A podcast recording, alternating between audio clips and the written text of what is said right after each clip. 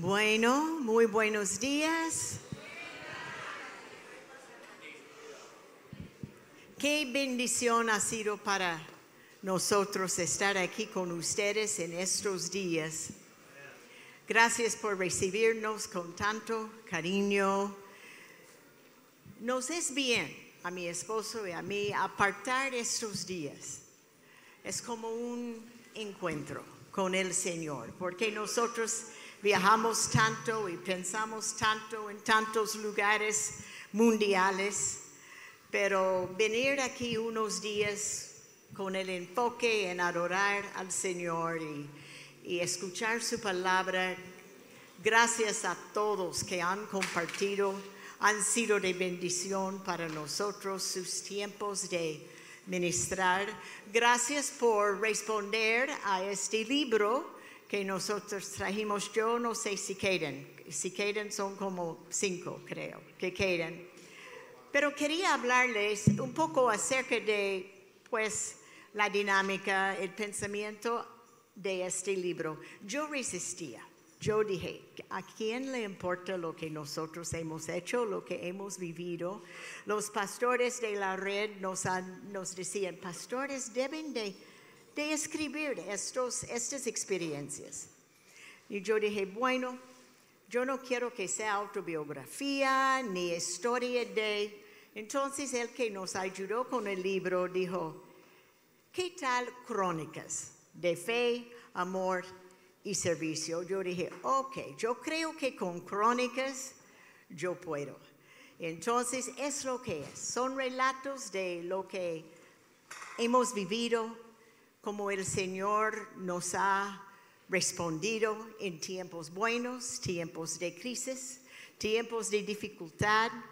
Va a ver ahí que al lado de mi, que no es mi personalidad, pero al lado de mi esposo, a quien dije cuando nos casamos, donde quiere que vayas, ahí iré yo, donde vives, ahí viviré. No sabía lo que estaba diciendo en ese momento, con 18 años, pero, pero le acompañaron algunas aventuras, locuras, pero el Señor nos ha, nos ha acompañado.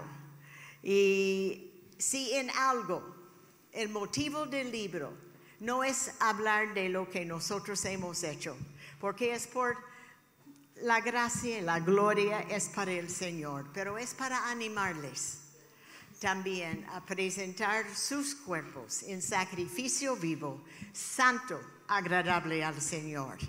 Y les prometo, ya no somos tan jóvenes nosotros, pero les prometo que sobre tantos años el Señor ha sido fiel y Él será fiel a cada uno de ustedes también cuando su único propósito es servir al Señor.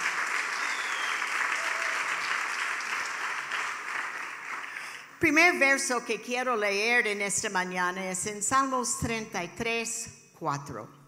Porque la palabra del Señor es verdadera y podemos confiar en todo lo que Él hace. La palabra del Señor es verdadera y podemos confiar en todo lo que Él hace. Hubo un tiempo en los últimos dos años cuando no sabíamos si íbamos a regresar a España, cuándo sería, porque entró duda en la mente, en la vida, y uno comienza a, pues, eh, lo que hemos vivido ha sido un tiempo que se presta a las dudas. En algún momento, y vamos a ser honestos, va a ver en el libro, yo soy muy transparente acerca de mi personalidad, analizar todo, tal vez pensar demasiado en los detalles y en lo que está sucediendo.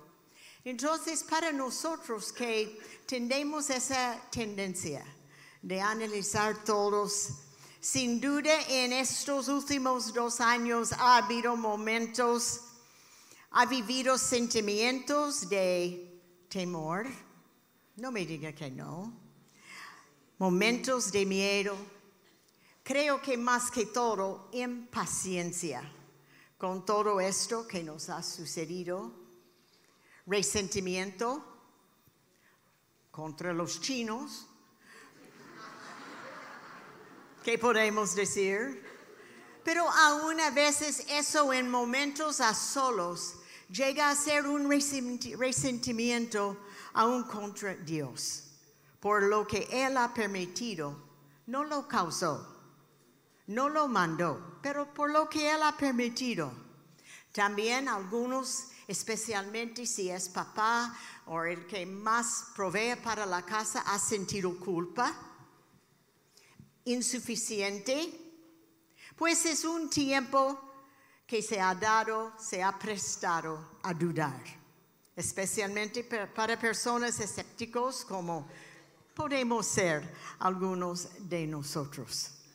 Hemos vivido en todo el mundo. Yo no sé de algo en mi vida que ha afectado todo el mundo. Yo lo llamaba la Tercera Guerra Mundial porque aún la Primera y la Segunda Guerra Mundial no afectó todo el mundo como esto, como esta pandemia.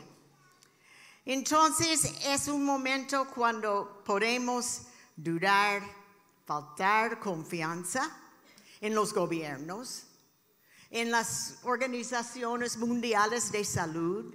¿Sabrán ellos de qué hablan? ¿Están exagerando las cosas? ¿Me están siguiendo? Si usted no ha tenido estos pensamientos, pues qué bueno. Usted es mejor que la mayoría de nosotros, porque yo, sé que todos hemos pensado en estas cosas, pero lamentablemente también se presta a dudar en su Dios. Entonces mi tema el día de hoy es que si hay que dudar, duda de sus dudas. ¿Lo siguió? hay que dudar no de su Dios, sino de sus dudas. Como que no hacer caso a ellos, reprenderlos. Porque el pecado más grande, según Juan 16, 9, el pecado del mundo consiste en que el mundo se niegue a creer en mí.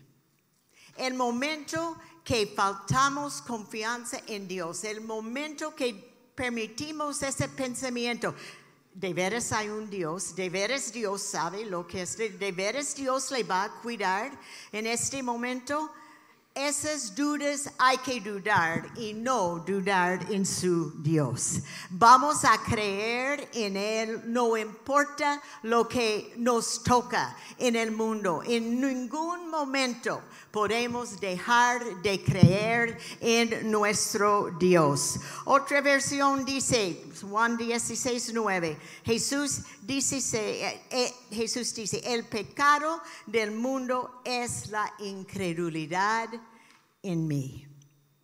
Mis hermanos han sido dos años de mucho, muy, unos años muy difíciles. Sin duda, los de Inglaterra viven ciertos protocolos y los de España otros, y los de Portugal otros y Alemania otros. Y nosotros en los Estados Unidos, de estado a estado, cambió, cambiaron los protocolos. Un año muy difícil. Y un año que el enemigo ha aprovechado también. Estoy hablando de dudas. ¿Cómo fue que entró el primer pecado en el mundo? ¿De veras Dios le ha dicho? Sembrando duda en la mente de Adán y Eva acerca de lo que Dios ha dicho no permite esos pensamientos. ¿De veras Dios le va a cuidar? ¿De veras Dios es todavía un Dios soberano? Déjeme decirle, Dios no fue sorprendido con la pandemia. Él no fue frustrado. Él supo, porque Él es Dios, que iba a suceder y permitió por algo. ¿Será porque estamos llegando al fin del mundo? Puede ser. He hablado con personas que no pudieron dormir en la noche preocupados que este es el fin del mundo. Pues mis hermanos, si es el fin del mundo, debemos de regocijarnos en el Señor porque sabemos lo que viene.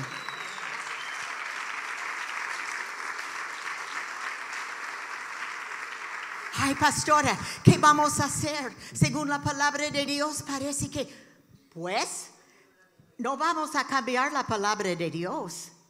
Simplemente tenemos que vivir preparados para lo que va a venir y no nunca, nunca dudar en nuestro Dios, porque el enemigo quisiera usar esto como trampa. Parte del problema fue los tiempos cuando estábamos tan aislados y, en cuarentena y a solos, demasiado tiempo para que el enemigo llegue y comienza a sembrar duda. Algo que quiero que anote si está tomando notas es que la mente desocupada es el taller del diablo. La mente desocupada es el taller del diablo. Aún estando a solos. Y ojalá que no tenemos que regresar a esos tiempos de cuarentena.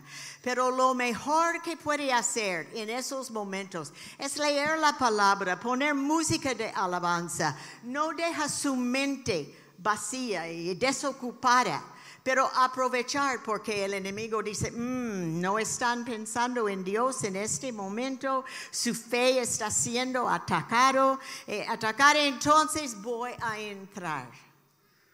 Como así, como hizo con Eva, de veras puede creer en lo que su Dios, pues si va a dudar, duda en sus dudas, no en su Dios. Espero que sé, sé que es una frase un poco rara, pero creo que me está entendiendo.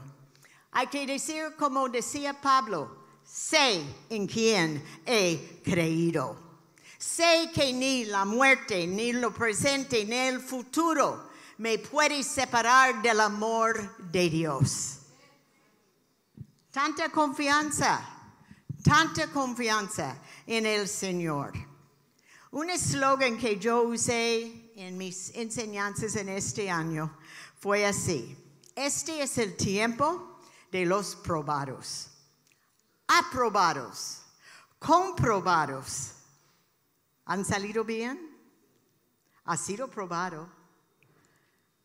¿Ha sido aprobado? ¿Está comprobado? Un pastor me decía, pastora, ojalá que no haya reprobados.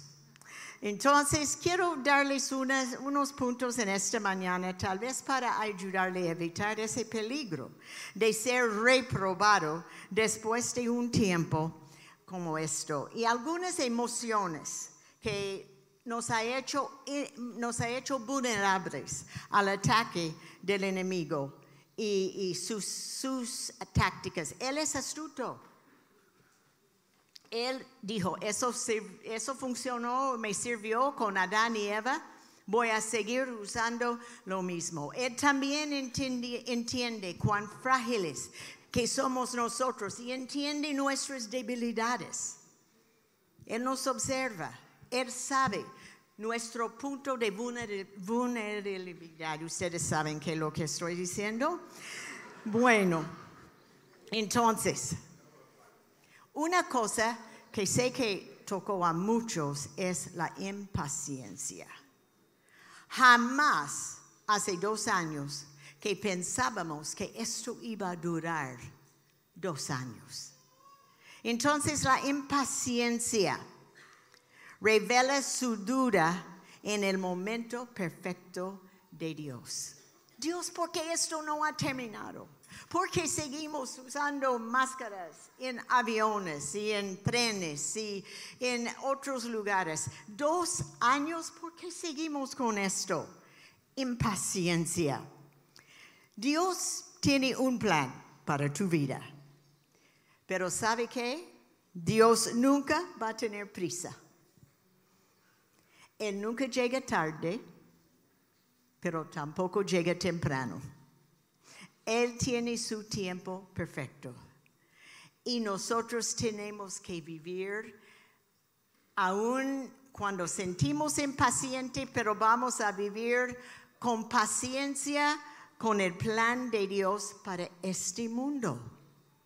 Él sabe, pero Dios tendrá algo en esto. Él puede usar esto para perfeccionar su vida. No, Señor, pero yo quiero ya, ya basta, ya basta.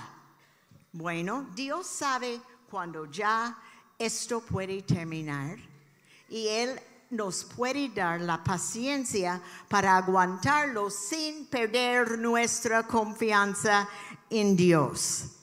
Eso es fácil de olvidar cuando quiere que las cosas suceden en tu horario. Así que tomamos el asunto en nuestras manos en vez de esperar en Dios. Esto fue lo que pasó con el rey Saúl. Él sabía que había que hacer sacrificios, pero ¿dónde está Samuel? ¿Qué está pasando? No, no, no, vamos a apurar este asunto y vamos, yo voy a hacer los sacrificios. Mis hermanos, espera en el Señor. Él tiene un plan para cada individuo en medio de esta prueba. ¿Cuántas veces yo mismo, y lo voy, lo puede leer en el libro, he dado gracias a Dios que no actué como sentí actuar en la carne?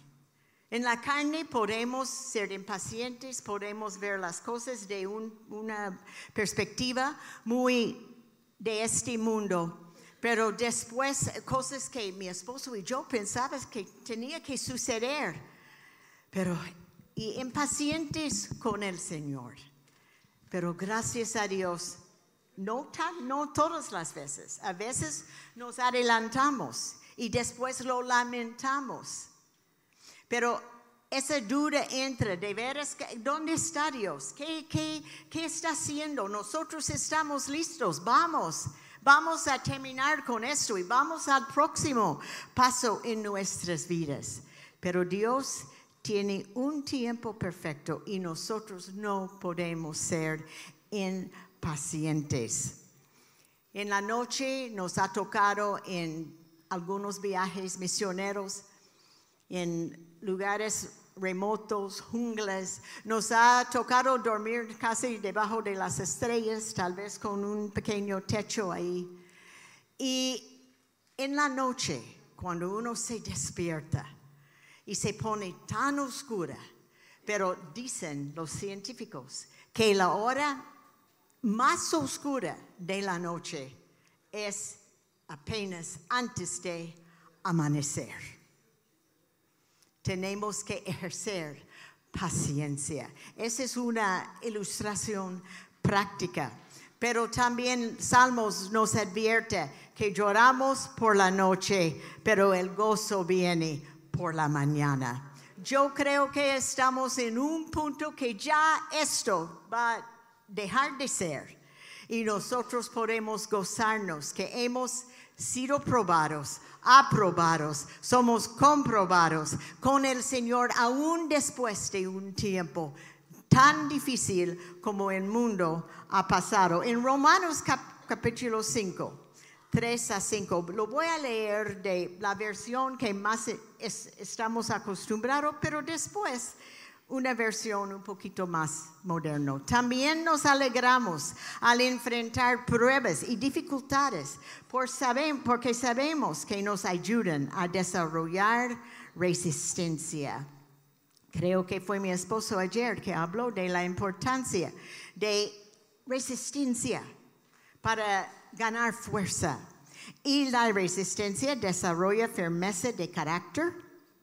Y el carácter fortalece nuestra esperanza segura de salvación. Aprendemos a creer en nuestro Dios y no en nuestras dudas. Y esa esperanza no acabará en desilusión. Créalo, hermanos, pues sabemos con cuánta ternura nos ama Dios. Porque nos ha dado el Espíritu Santo para llenar nuestro corazón con su amor, aún en tiempos de prueba. Ahora, hay más por venir. Seguimos alabando a gritos, incluso cuando estamos rodeados de problemas, porque sabemos cómo los problemas pueden desarrollar una paciencia apasionada en nosotros. Podemos salir de esto aún más apasionados para el Señor sin resentir lo que ha sucedido, pero más apasionados porque somos más firmes y más seguros y más decididos. He decidido seguir a Cristo. No vuelvo atrás. No importa lo que viene delante. Y como esa paciencia a su vez forra al acero templado de la virtud, manteniéndonos alerta Mm, ya no nos va a tomar por sorpresa otra prueba como este, porque ya hemos aprendido pasar por la prueba y salir victoriosos para, para que cualquier cosa que Dios haga a continuación, en una expectativa de alerta como esta, nunca nos sentimos defraudados. Muy al contrario, no podemos reunir suficientes recipientes para contener todo lo que Dios derrama generosamente en nuestras vidas a través del Espíritu Santo. Algo bueno puede resultar en su vida por esto que hemos pasado.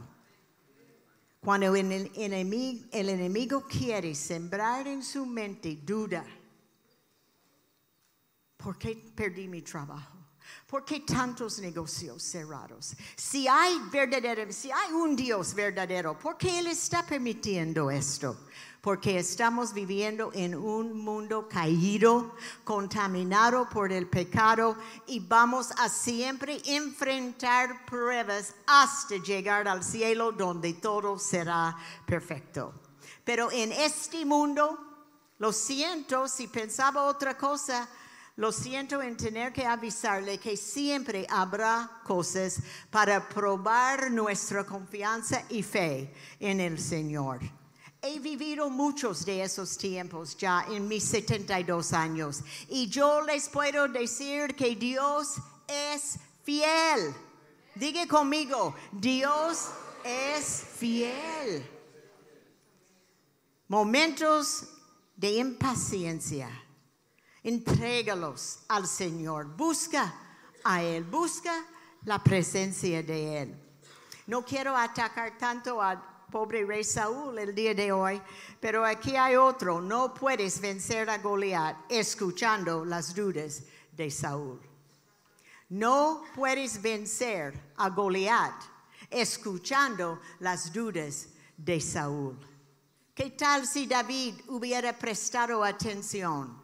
a, lo que decía Saúl. No, porque él ya sabía lo que él pudo hacer en Dios. Entonces, no, Saúl no voy a escuchar esas dudas que está expresando. Satanás no vamos a escuchar esas dudas que está tratando de plantar en nuestras mentes en este tiempo. Vamos a seguir adelante y vamos a salir victoriosos. Amén, amén. Otra cosa, y me encantó ayer ese tiempo de hablar de las maldiciones. Yo, mi esposo y yo sentíamos, Mari Carmen, que este fue uno de los mejores mensajes que hemos escuchado acerca de cómo tratar con estos tiempos, estas maldiciones. Pero si hay en su vida si hubo en su vida en este tiempo, es muy fácil entrar resentimientos y amargura en momentos de prueba, especialmente si esto le ha tocado muy cerca a su familia. Muy fácil entrar resentimientos, amargura acerca de los sufrimientos, pero Dios, mis hermanos, es sabio es bueno, es amoroso. Cuando las cosas no salen como lo planeas o quieres, pienses, pienses fácil pensar que Dios se equivocó de alguna manera, nos ha fallado, pero no cree que puedes, eh, no crees, siempre puedes sacar algo bueno aún de lo malo que le sucede en la vida. Si le tocó algo muy, una adversidad, un tiempo difícil, sea por la pandemia o cualquier momento de su vida. No permite al enemigo llegar y siempre repetir estas cosas en su mente. Hay que hacer lo que nos predicó ayer y tomar dominio sobre estos pensamientos porque el enemigo, como dije, la mente desocupada es el taller de él. Y él quiere regresar con todo el pasado y como tormentarnos, especialmente en tiempos de cuarentena, a solos, no rodeados de sus hermanos como nos acostumbramos en la iglesia. Pero no hay nada, hermanos, que puede suceder en su vida que Dios no puede tomar y hacer de ese momento un testimonio de la bondad y la sabiduría de Él. Tan feo, tan difícil que puede ser ese momento, Dios puede tomarlo y hacer un testimonio para los demás de lo que ha sucedido, pero no puede permitir resentimiento y amargura en su vida. Tomen el control y el lugar de su confianza en Dios. Y en eso bien puede entrar en el pecado porque deja de creer en Él. Leímos en el principio, en Juan, que el primer pecado es cuando dejamos de creer en Él.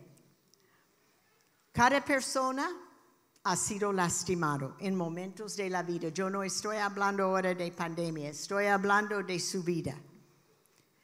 Pero el problema es cuando esa lástima, esa herida se infecta. No, todos vamos a, a ser heridos, todos vamos a vivir momentos que nos duele. Pero el problema, mi papá me dijo una vez en un momento de esos en mi vida, cuando había sido pero demasiado lastimada. Y mi papá me dijo, Dana, todos sufrimos, pero no deja que se infecta esa lástima, esa herida, porque después se sana, pero con cicatriz más pronunciada. Si podemos entregar al Señor esos momentos de resentimiento y amargura y no...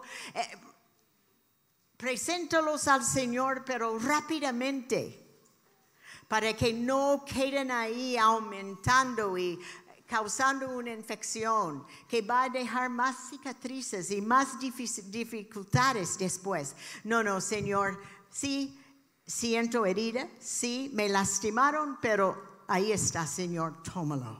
Confío en ti para tomar esto. Recuerda cuando Pedro pecó, negó al Señor. Jesús sabía que él lo iba a hacer, pero ¿qué dijo? Que tu fe no te falle. Y cuando regreses, porque el Señor tenía confianza que aún después de todo eso, Pedro iba a regresar, será de bendición a sus hermanos lo que le ha sucedido en la vida, con la victoria que le puede dar el Señor, puede convertirse en un testimonio para su vida. ¿Cuántos lo creen? ¿Cuántos lo han vivido? Amén.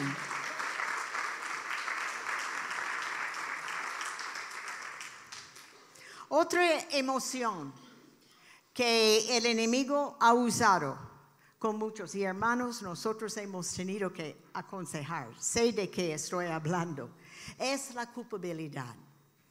Ayer el pastor nos dijo, ya no hay condenación para los que están en Cristo Jesús. Pero cuando hay demasiado tiempo para pensar aún en sus pecados,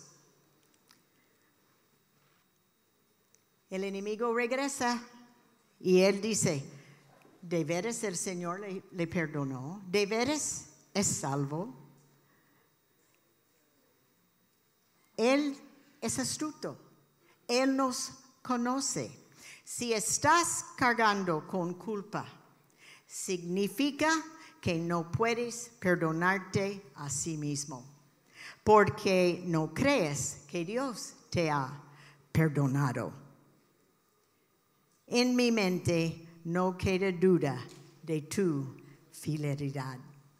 Es un canto, pero es una verdad. En mi vida, en mi mente, no queda duda de tu fidelidad. Si ha dejado un pecado, no hay ningún por qué regresar. Cada vez que va a orar, cada vez que viene a la iglesia, cada vez que invitan a pasar adelante, no tiene que regresar cada vez pidiendo perdón por el mismo pecado. Si ha pedido perdón, está perdonado. Entonces, no permite esa emoción de culpa que el enemigo quiere cargar sobre su vida. Hermanos, no hay que arrepentirse repetidas veces por el mismo pecado. ¿Por qué? Porque si se arrepintió y Dios te perdonó porque prometió perdonarle, Él va a decir, ¿de qué está pidiendo perdón? Pero Señor, ese pecado, no, ya, ya, ya lo perdoné, ya está borrado. No lo encuentro, no sé de qué está hablando porque ya fue perdonado. Pero por falta de creer que Dios nos ha perdonado, la Biblia dice que cada vez que hacemos eso, lo estamos crucificando nuevamente a Cristo por no aceptar el perdón que Él proveyó para nosotros. Lo estamos celebrando este fin de semana. Hermanos, leí, escuché un canto una vez de acerca de mucha verdad en eso. Ese canto como hablaba, eh, como una historia que contaba en el canto, que hacía una lista de todos mis pecados. Y regresé a esa página y pedí perdón del Señor. Regresé a esa página a leer nuevamente mi lista de pecados. Y no pude leer nada porque estaba todo cubierto con la sangre de Cristo.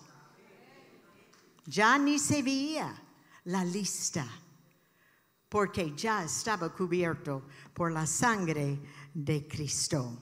Es una insulta a Jesús no aceptar el perdón. Vimos anoche tan difícil que es de ver eh, en, en la película que nos enseñaron. Él pagó un precio muy duro, muy difícil.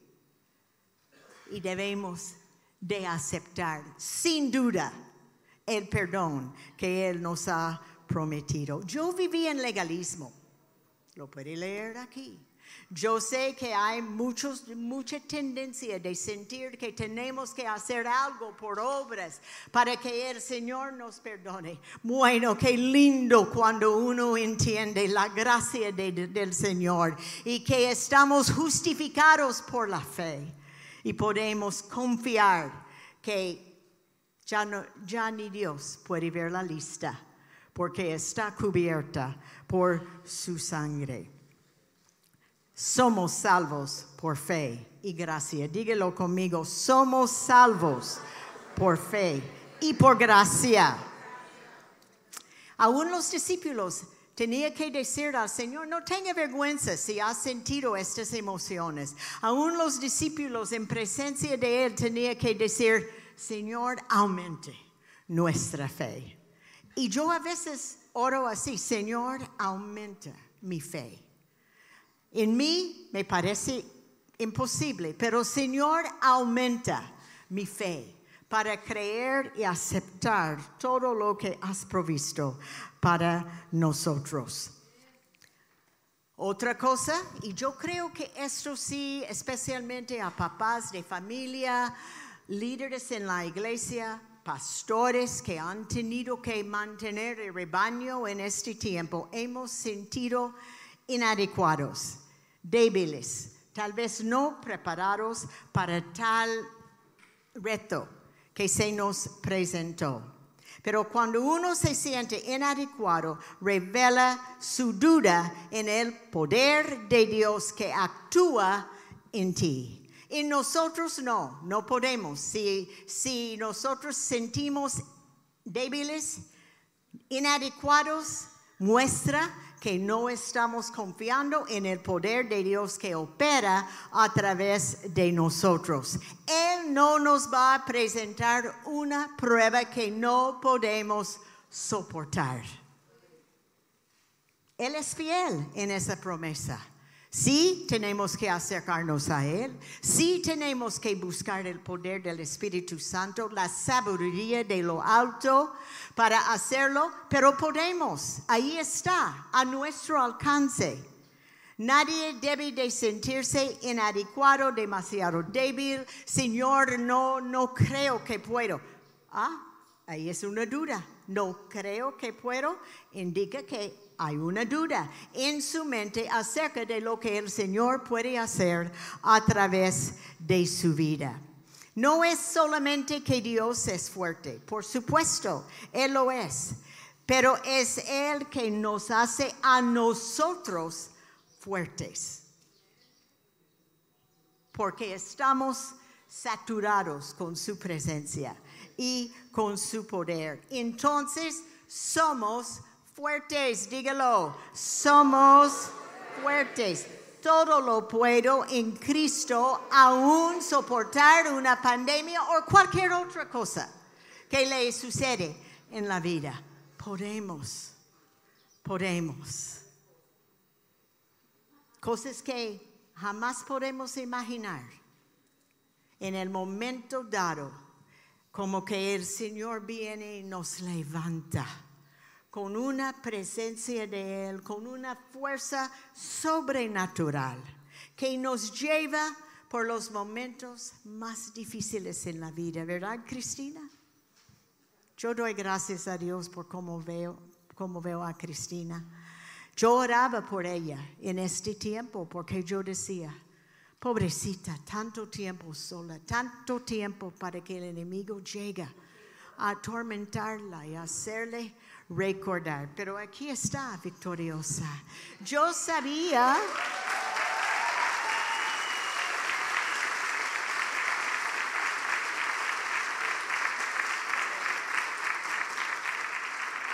Yo sabía, porque en ese, tiempo yo tal vez pensaba más en mi hija, su muerte, todo lo que eso representaba.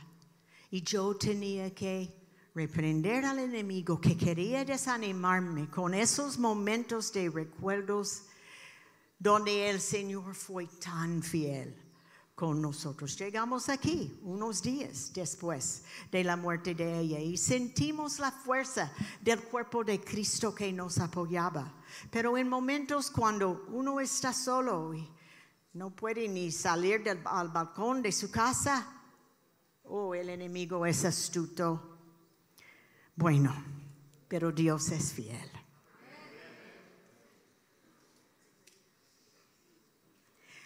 ¿Crees? O déjeme ponerlo así. ¿Quieres cambiar esos sentimientos de que he hablado hoy? De temor, miedo, impaciencia. Uh, eso necesita. Yo pensaba que el lunes ya iban a quitar el requisé el protocolo de máscaras en aviones. Regresamos de Madrid a Dallas el lunes y yo decía 18 de abril.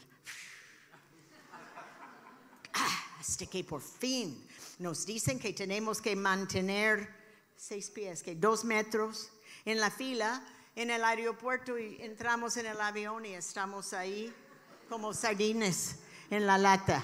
Qué impaciencia con estas tonteras, pues extendieron ese protocolo hasta mayo. Paciencia, paciencia. Bueno, resentimiento, culpa, insuficiencia. Entonces necesitamos comenzar a dudar de nuestros dudas. Esa es una duda, la reprendo. Creo en mi Dios porque Él se ha probado fiel.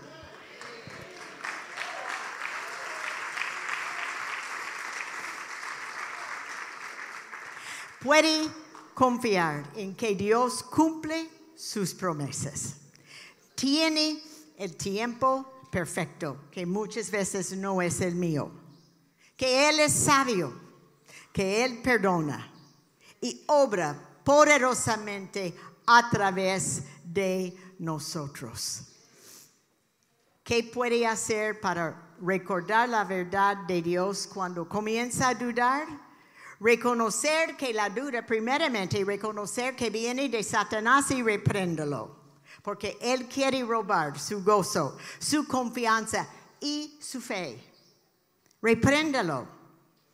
Lea la palabra de Dios. Recuerda el pasado, los milagros que Dios ha hecho en su vida. Cuando yo comienzo a dudar, y sí, Vamos a ser honestas. El enemigo ataca a todos. No, nunca llegamos a un punto cuando Él no nos va a querer sembrar dudas. Yo me pongo a recordar las múltiples veces que Él ha respondido, que Él ha hecho milagros. Y yo digo, ¿cómo yo puedo dudar en un Dios que en momentos no esperados me ha llegado y me ha protegido la vida, me ha dado lo no esperado. ¿Cómo puedo yo comenzar a dudar en Él? Nos hace bien recordar. Eso somos testigos de, de nuestra propia vida, de lo que Él ha hecho. También leer la palabra. Ay, pastora, no sentía leer la palabra. Yo he pasado por tiempos así también. Pero gracias a Dios que la tenía manes, pues ahí en bodega. gracias. Lo, hablé una vez con una misionera que sí había vivido una vida de mucho sacrificio. Y ella me dijo que había pasado por tiempo cuando ella dijo, cuando no tengo problemas es cuando más quiero leer la palabra de Dios. Nuestra tendencia es no hacerlo porque todo va bien. Pero aprovecha los tiempos buenos para venir al redil, para leer la palabra, para prepararse y tener ahí guardado, para sacar las reservas cuando en la carne no sentimos tanto buscar a Dios. Estamos desanimados. Pero ahí tenemos guardado algo que podemos sacar y decir, aquí está, aquí está lo que necesito. Me acuerdo haber leído, me acuerdo haber escuchado, me acuerdo haber aprendido. Y ahí está, en reserva para el momento cuando más lo necesita. No descuida los momentos que podemos ir llenando el tanque y estar preparados para el momento no esperado. Y métese en la presencia de Él, en alabanza, en adoración. Gracias a Dios que hay tanto grabado, aún a solos. Uno puede meterse en la presencia del Señor, adorándole a Él. ¿Y sabe qué más puede hacer? Llamar a alguien para pedir oración, para animarse, para aumentar su fe. Llama a su amiga, a su amigo y decir, mira, estoy batallando con mi fe. Me está entrando dudas y las estoy echando y reprendiendo, pero necesito el apoyo de un hermano porque para eso estamos, para animarnos uno al otro. Otro, no tenga pena y llamar y decir, necesito que ore por mí. Necesito que me apoye porque necesito aumentar mi fe. Tenga esa confianza. Esta es una familia. Yo sé que el deseo de los pastores Pavón es que, es que CCI llegue, llegue a ser, y yo creo que ya es, una familia dispuestos a apoyar uno al otro aún. Recuerda que Jesús pidió a sus tres discípulos más cercanos a orar con él, porque él sabía lo que le esperaba y él contaba, bueno, se durmieron. Esté seguro que su amigo está despierto cuando le llame, pero aún Jesús buscaba el apoyo de sus seguidores. Ore uno por el otro en tiempos así. Reconozca al Señor y comienza a pedir liberación de sus dudas. El enemigo tiembla cuando reconocemos los sus tácticas y maneras de engañarnos, porque él también cree en Dios y tiembla. ¿Sabía eso? Él, Satanás cree en Dios. Por eso Él no quiere que nos acerquemos a Él, porque Él sabe del poder que podemos recibir. Les voy a contar una historia personal rapidito. Yo nací en hogar cristiano, mi papá, pastor, maestro, mi abuelo, maestro de la palabra. Pero alrededor de los 30 años, vivimos en Costa Rica, éramos misioneros, habíamos levantado varias iglesias, pero entró en mí una duda. Y yo decía, Señor, de, veras sabes dónde yo vivo. Yo creo que ni sabe mi dirección. Sí. Cristiana, misionera, pastora. Pero entró esa duda y batallaba. Yo le cuento esto porque puede que algunos de ustedes sean condenados por estos sentimientos. Y había llegado un grupo de los Estados Unidos para un tiempo corto de misiones y mi esposo había rentado un microbús para llevarlos a ellos y yo manejaba nuestra camioneta con unas ocho personas porque era doble cabina. Íbamos por lo que se llama el Cerro de la Muerte, eso no ayuda, ahí en Costa Rica, muy, muy arriba, como cuatro mil metros de altura. Entonces estaba nublada y lloviendo un poquito y una carretera así de curvas. Bueno, yo iba tranquila, los demás estaban dormidos y yo iba manejando cuando llegué a una curva, hice así con el volante, así, y la camioneta no siguió lo que yo estaba diciendo, más bien fue recto para una barranca ahí.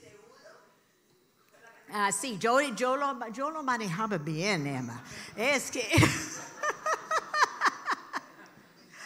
bueno, y yo vi que no íbamos a hacer esa curva, que más bien vamos por ese, esa barranca. Y yo grité, Jesus. Y había chicos costarricenses y americanos, y ellos se despertaron, vieron que estábamos volando por el aire. Yo escuché, Jesús, Jesus, Jesús, Jesus. Bueno, fuimos muy para abajo, pero había un pedacito poco plano ahí. Yo decía, si yo puedo parar este camioneta en eso, vamos a estar bien. Pero no, no se paró, siguió. Y Emma, yo iba bien, muy consciente. bueno, en fin, paró la camioneta. Un poquito inclinada. Yo dije a todos, todos estaban bien, nadie ni había golpeado la cabeza. Sí, yo iba a decir eso, espérame. entre él y Emma, ¿cómo voy a contar esto? Bueno,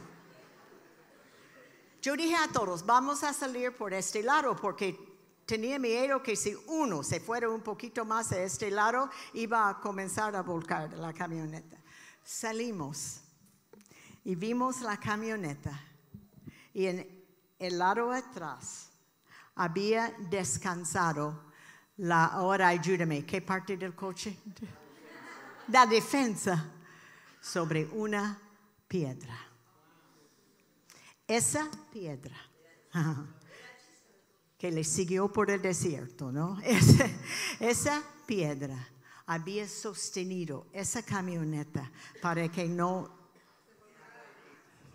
Entonces llamaron, eh, fuimos subiendo, gateando para subir.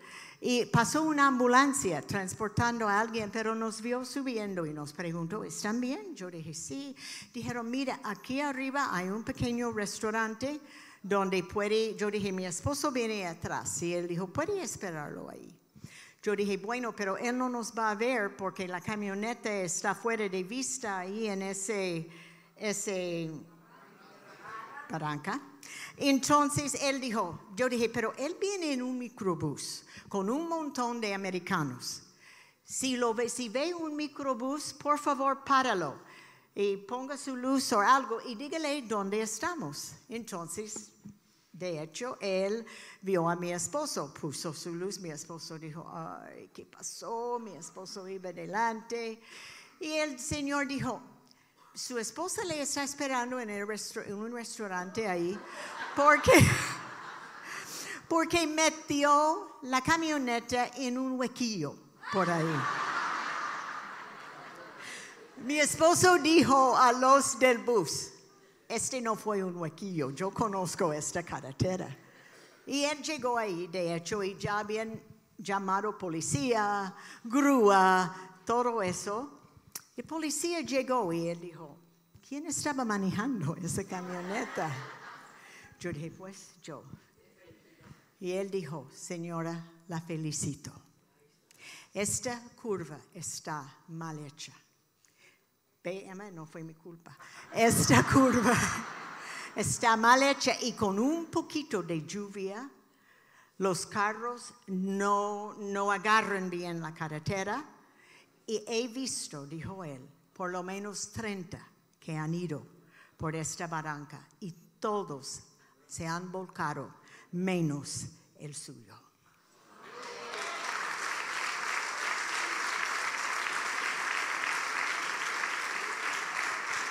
Como dijo mi esposo, usaron 50 metros de cable para sacarlo de ahí. Lo pusieron en la carretera, mi esposo hizo un arreglo ahí con la mufla, creo que yo tuve que seguir manejando seis horas más sobre carreteras así. Nuestra hija dijo, yo voy con papi en el bus.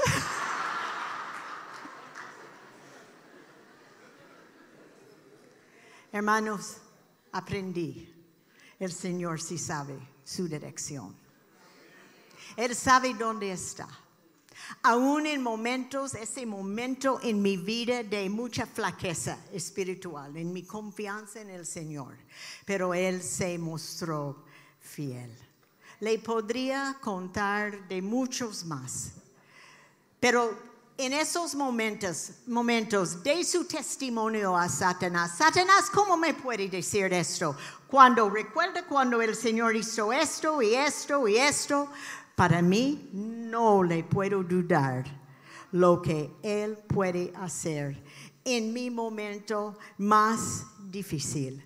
Mayor es Él que está en nosotros que ese que quiere venir y sembrar dudas en nuestras mentes. Porque Salmos 33, 4, porque la palabra del Señor es verdadera y podemos confiar en todo lo que Él hace. ¿En quién vas a confiar? ¿En Dios o en sus dudas? Ojalá que sea en Dios. Jeremías 17, 9, engañoso Creo que el pastor usó esto esta mañana o alguien. Engañoso es el corazón más que todas las cosas y perverso. ¿Quién lo conocerá? Dios es fiel. Toda la humanidad, mis hermanos, y cuando aún Él comienza a hacerle dudar de su fe, si Él existe, hemos viajado por todo el mundo. Muchas veces los edificios más más conocidos, más grandes, más altos, representan gente buscando a Dios, sea de Islam, sea de lo que sea. cualquier de, de Buda, de templos lindos, elegantes, extravagantes. ¿Por qué? Porque la gente busca a un Dios. Aún el ateo, en un momento de algo que sucede, ¿qué es que dice? Ay, Dios mío. Diciendo que es ateo, pero ahí hay un uno algo que clama a Dios. No duda del Señor que usted ha encontrado y con quien ha tenido una experiencia personal. Todos buscan a, un Dios, un, un poder sobrenatural. Natural. Pero gracias a Dios nosotros hemos aprendido a servir y confiar en el único Dios verdadero el único que ha muerto por nuestros pecados y mañana vamos a celebrar la resurrección. Ningún otro tiene a un Dios resucitado.